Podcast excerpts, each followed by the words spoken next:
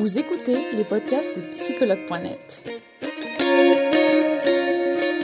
Un espace dédié au bien-être émotionnel par des experts de la psychologie et de la santé mentale. Commençons ce podcast.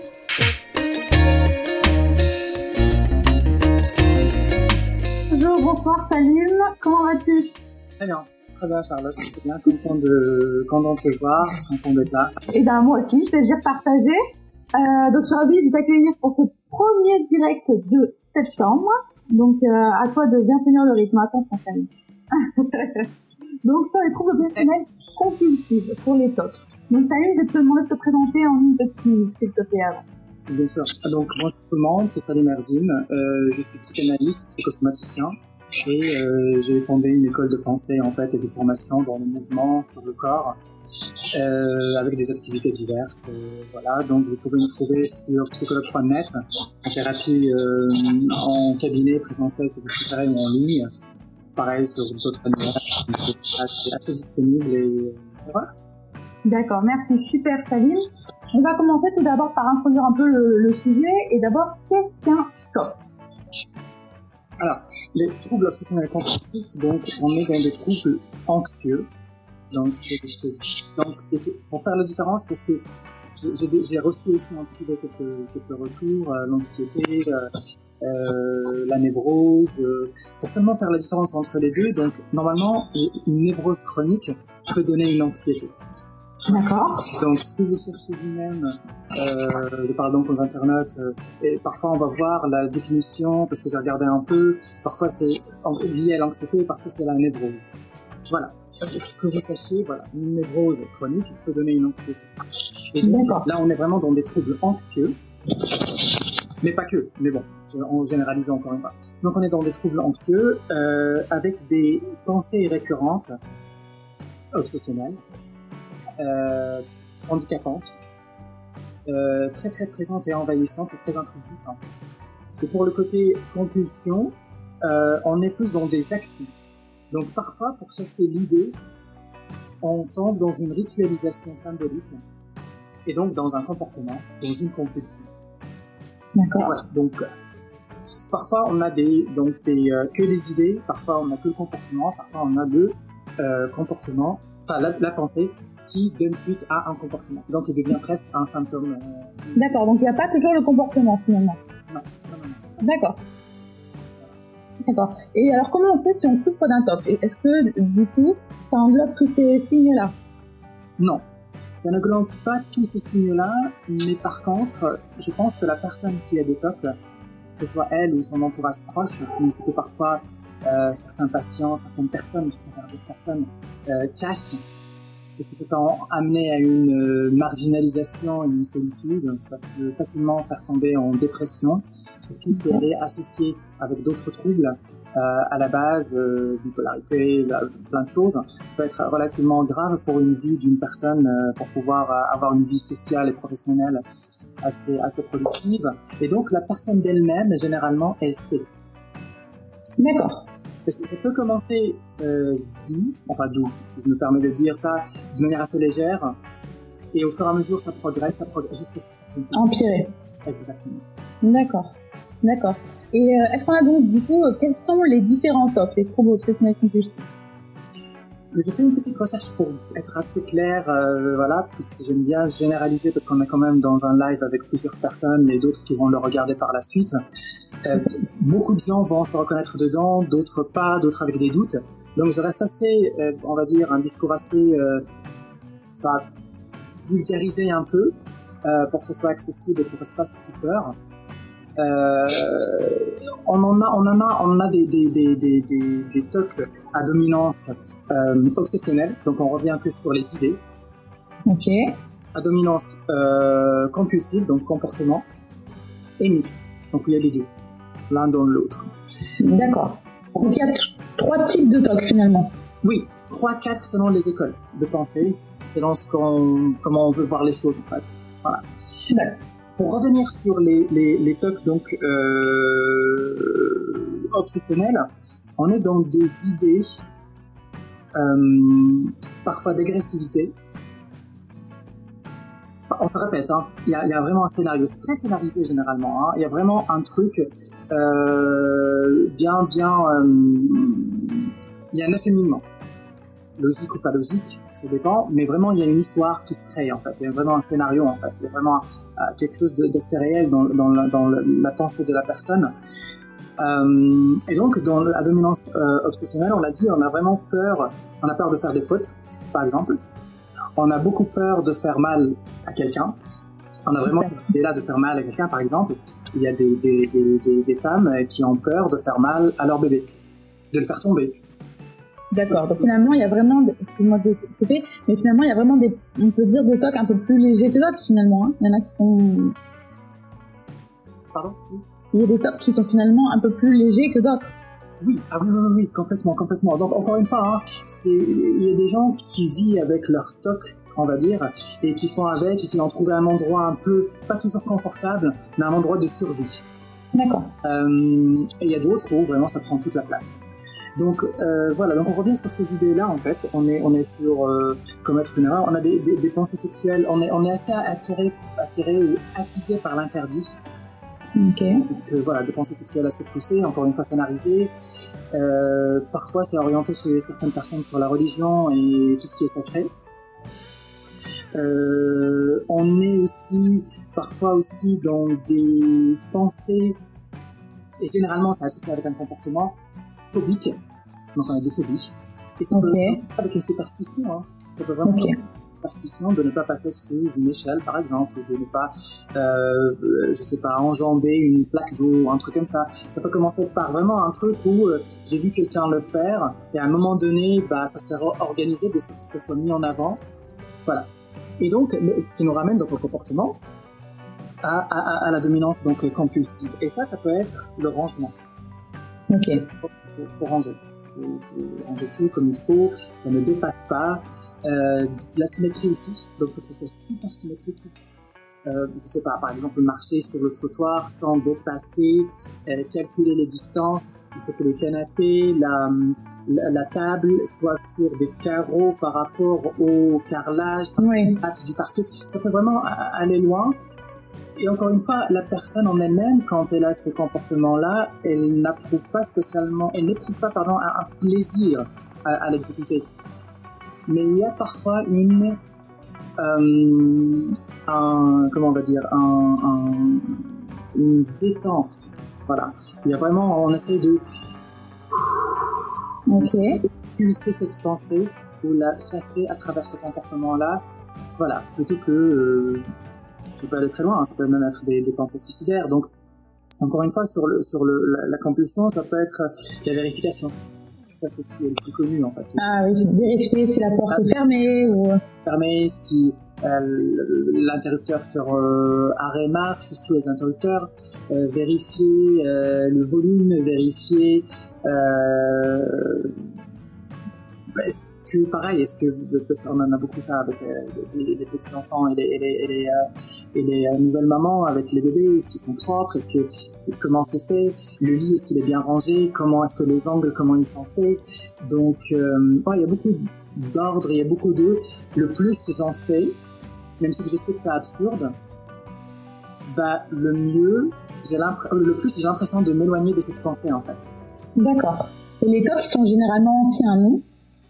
Ça peut générer, ça génère généralement, alors chez les femmes et les hommes, il n'y a pas vraiment, vraiment de différence, hein. il y a plein d'études, mais, mais, pas tant que ça, euh, de différence, je veux dire. Ça peut se remarquer facilement chez les enfants et les adolescents surtout.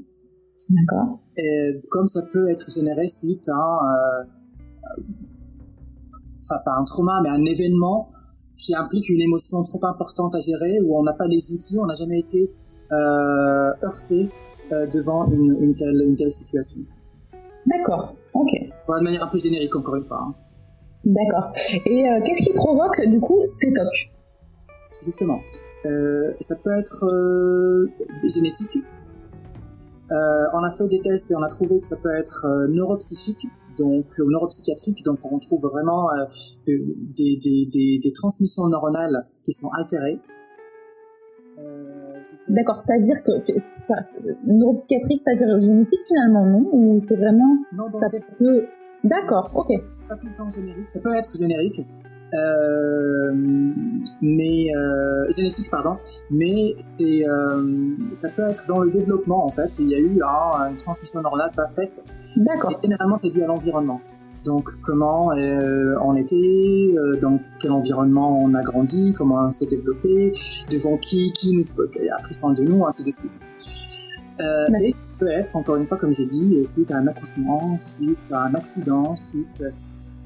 Moi, je, je garde quand même cette partie entre parenthèses, et c'est ma compréhension de la chose selon mon expérience et l'expérience de mes collègues. Si c'est généré par un trauma ou un épisode traumatique ou trop important dans la vie d'adulte, oui. on reste sur cette hypothèse qui est relativement très très très palpable, très très vraie dans notre expérience à nous en tout cas, c'est que ça génère ou ça donne euh, vie à quelque chose qui était déjà enfoui et présent. D'accord. Ça vient pas de nulle part comme ça, ça nous tombe dessus. Voilà. D'accord. Ok. Et euh, comment on guérit d'un TOC? Est-ce que c'est possible? Euh, oui, oui, oui, oui. Je, je, pense que dans un premier temps, encore une fois, comme je dis dans chaque live avec toi, Charlotte, euh, c'est pour ça que j'aime bien ça, c'est que je, je, me sens en tout cas assez libre pour présenter un, ma pratique, ma façon de faire, et dire que pour moi, ça reste toujours, si on a un doute, ça vaut le coup de vérifier. D'accord. Euh, et donc, oui, parfois c'est seulement un bilan chez le, chez le médecin généraliste. Encore une fois, la personne elle sait, hein, la, la, personne en question. Oui. Ça, ça peut être euh, des, euh, des, euh, des, tests qu'on peut faire. Il y a plusieurs échelles différentes qui ont été sorties, des études en fait, donner avec des questions, réponses, ainsi de suite. Beaucoup de TCC, donc thérapie comportementale cognitive, cognitivo-comportementale. D'accord. La psychanalyse aussi, elle aide beaucoup. Ok. Le seul truc auquel j'aimerais bien, en, encore une fois, entre parenthèses, euh, attirer l'attention dessus, c'est que, par expérience, encore une fois, beaucoup de patients, et évidemment, quand on arrive avec ce genre de TOC qui nous handicape, on a envie que ça s'arrête. Et euh, en dehors du complément ou d'un traitement médical, euh, que ce soit de la stimulation cérébrale profonde, puisqu'on peut faire ça avec en, l'hôpital, on peut faire des, neurochirurgies qui peuvent être pour faire justement ces connexions en fait, favoriser un peu la création de ces connexions neuronales qui nous aident à surmonter ces envies-là obsessionnelles ou ces, ou ces pensées-là. Euh, chez certaines personnes, ils arrivent chez le thérapeute euh, et rapidement, on sent que dès qu'on en adresse, enfin on, on, parle, que dès que le symptôme prend la place et on sait plus ou moins d'où ça vient, voilà, ça disparaît. D'accord, donc c'est juste mettre le, enfin, juste oui. mettre le doigt dessus. Parce que juste, euh, non. Mais seulement faire attention que parfois ça disparaît. Mais probablement, je ne connais pas tous ceux qui ont des tocs quand tu étais euh, vite euh, guéri de ça, ça se déplace ailleurs. D'accord.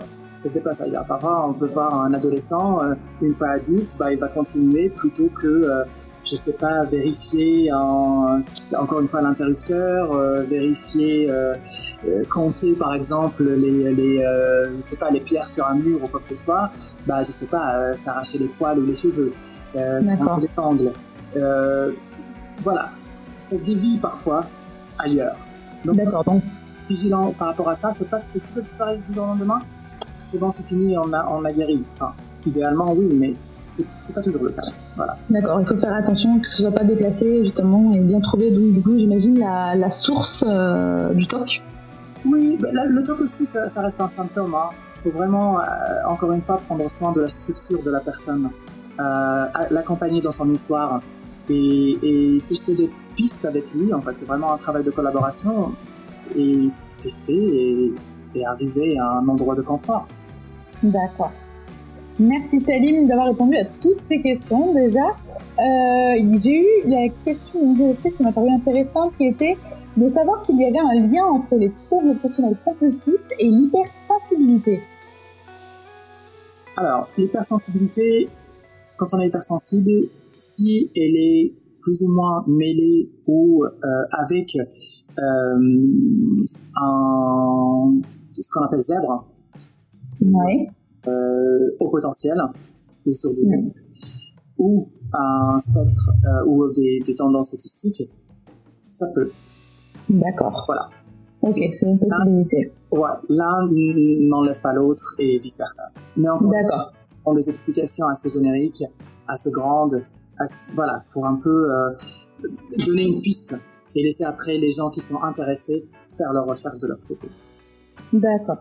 Merci Salim. Alors, je vais regarder les questions du coup qui ont été posées euh, aujourd'hui à ce niveau-là. Euh, alors, on a une première question qui est comment doivent agir les personnes vivant avec des proches atteints de TOC? Alors, est-ce qu'il y a des conseils spécifiques ou j'imagine que c'est ici ce que recherche la personne? Euh, dans la première chose, ne pas se moquer d'eux. Surtout si on est dans un environnement avec des enfants où l'un d'eux euh, a un TOC et euh, à l'école, bah, qu'on sensibilise autour de nous, qu'on en parle, que ce soit pas un tabou, c'est là, et qu'on se moque pas d'eux. Parce que c'est assez culpabilisant, c'est très handicapant, et on est complètement désarmé devant euh, une situation comme ça. Et dans un premier temps, donc dans un milieu familial, déjà être sensible à, à- à ça, faire attention. Ensuite, ces gens-là ne peuvent sensibiliser encore une fois la personne qu'à aller ou envisager de consulter. D'accord. Parce que on voilà, on, on voit la personne euh, avec le temps euh, mettre, enfin avec le temps, oui, évoluer et elle cette personne va mettre plus de temps à exécuter ces tâches-là. Oui. Les rituels prennent plus de temps, parfois se deviennent plus plus dangereux ou pas. Parfois, euh, et ça peut handicaper la vie de la famille complètement. Donc, tout ce qu'on peut, c'est sensibiliser l'autre et quand il est dans son rituel, ne pas essayer. La personne elle-même, elle sait que c'est absurde. Donc, lui répéter que ça l'est, ça va pas aider. Et j'imagine qu'il y a finalement beaucoup de personnes qui vivent des années avec ces TOC-là, non? Ah, mais Sans aller euh, consulter? Parfois, ça disparaît ça revient, c'est un stress. D'accord. Eh oui. Et ça peut généré de manière différente à chaque fois. D'accord, bah, c'est intéressant ça, effectivement. Alors, euh, ah, alors, on a une personne qui nous demande comment arrêter le TOC d'arrachage de cheveux. Consulter. Consulter directement, effectivement, on ne peut pas avoir de conseils euh, Parce que sans ça connaître la personne. quatre hypothèses et pourquoi les cheveux et pas ailleurs, mais c'est uniquement selon l'histoire de la personne et sa position aussi euh, dans la famille encore une fois, selon les euh, selon les, euh, les, les, les grands-parents. Parfois ça peut être, on a parlé de phobie, hein, parfois les phobies, les phobies pardon, ça peut être transgénérationnel. Oui, C'est pour ça que c'est simple de donner encore une fois un template et dire bah ça ça vient de là.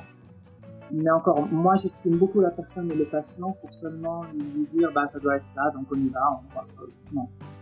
d'accord, je comprends. Tout à fait. Alors, qu'est-ce qu'on a déjà comme question?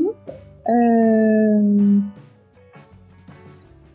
Alors, est-ce qu'il est possible d'avoir des TOC anxieux? Les TOC c'est suite à une à une anxiété très forte et eux provoquent une anxiété très forte et ça devient un peu un cycle vicieux interminable. D'accord, donc le TOC est anxieux par définition, non? C'est une anxiété de base.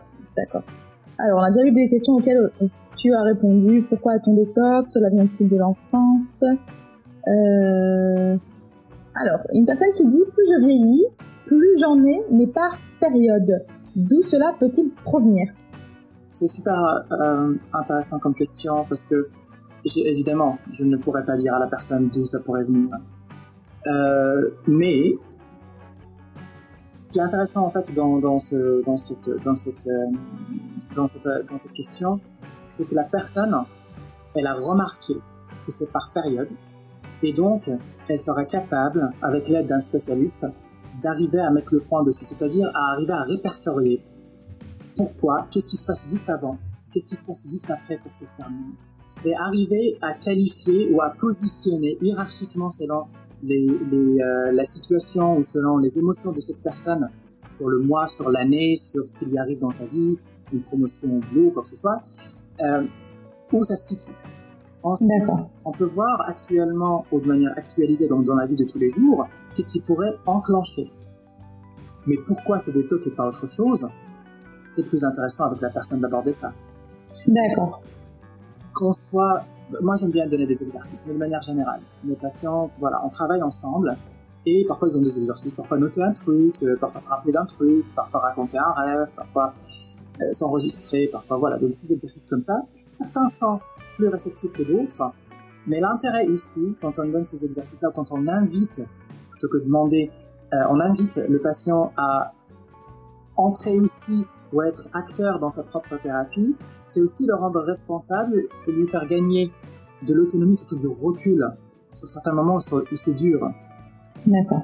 Et ça permet d'être de, l'auto-évaluation, si vous voulez. Et l'auto-évaluation, elle est super importante dans les TOC, notamment. D'accord, merci Salim. On a une autre question qui nous dit euh, la volonté, elle peut-elle suffire à aller au-delà des TOC Peut-être. Mais encore une fois, peut-être, peut-être que la personne, elle va réprimer étouffer complètement ses idées, en tout cas le comportement. Les idées, je ne sais pas si ça part complètement. Euh, et on va se débattre on va mettre de l'énergie dedans. Et donc, plutôt qu'aller soigner, enfin, encore une fois, aller parler de ça, lui donner sa place voir de quoi il s'agit, on peut le ranger quelque part. Mais est-ce que ça va pas se manifester autrement ailleurs? Hmm, Je ne sais, je suis pas sûr. D'accord. Alors, on va aller sur une dernière question.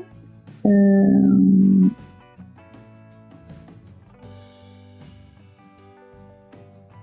Euh, les, pensées qui accompagnent les TOC sont-ils sont-elles tout le temps présentes ou bien cela dépend-il de chacun? Ça dépend des personnes. Ça dépend des personnes. Ça peut être euh, tout le temps là et parfois la voix diminue, parfois elle monte, enfin elle augmente et parfois ça vient encore une fois un coup de stress, c'est la nuit, euh, c'est le soir je rentre chez moi tout seul, je sais pas quoi faire ou c'est le matin, enfin ça dépend. D'accord. Comme tu m'avais dit, finalement il y a différents tocs différentes façons d'exprimer ces tocs. C'est assez, assez intime en fait, j'ose dire même. Voilà, je prends le risque de dire que c'est assez intime. Vraiment, ça parle vraiment de la personne et comment et qu'est-ce que ça révèle aussi dans le parcours de cette personne et pourquoi comme ça aussi. D'accord.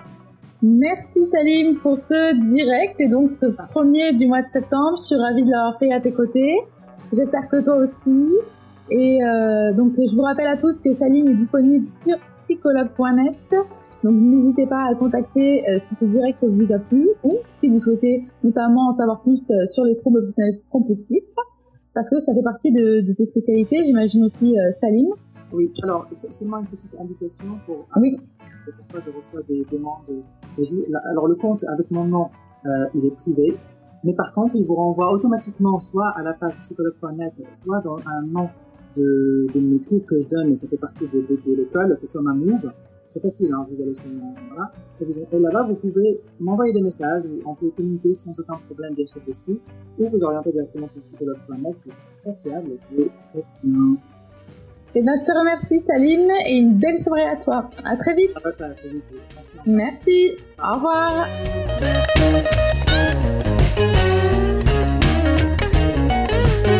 Nous espérons que vous avez aimé le podcast d'aujourd'hui. Souvenez-vous que tous ces sujets sont disponibles sur notre site psychologue.net et que vous pouvez également voir la vidéo complète sur l'Instagram TV sur psychologue.net. Rendez-vous dans notre prochain podcast.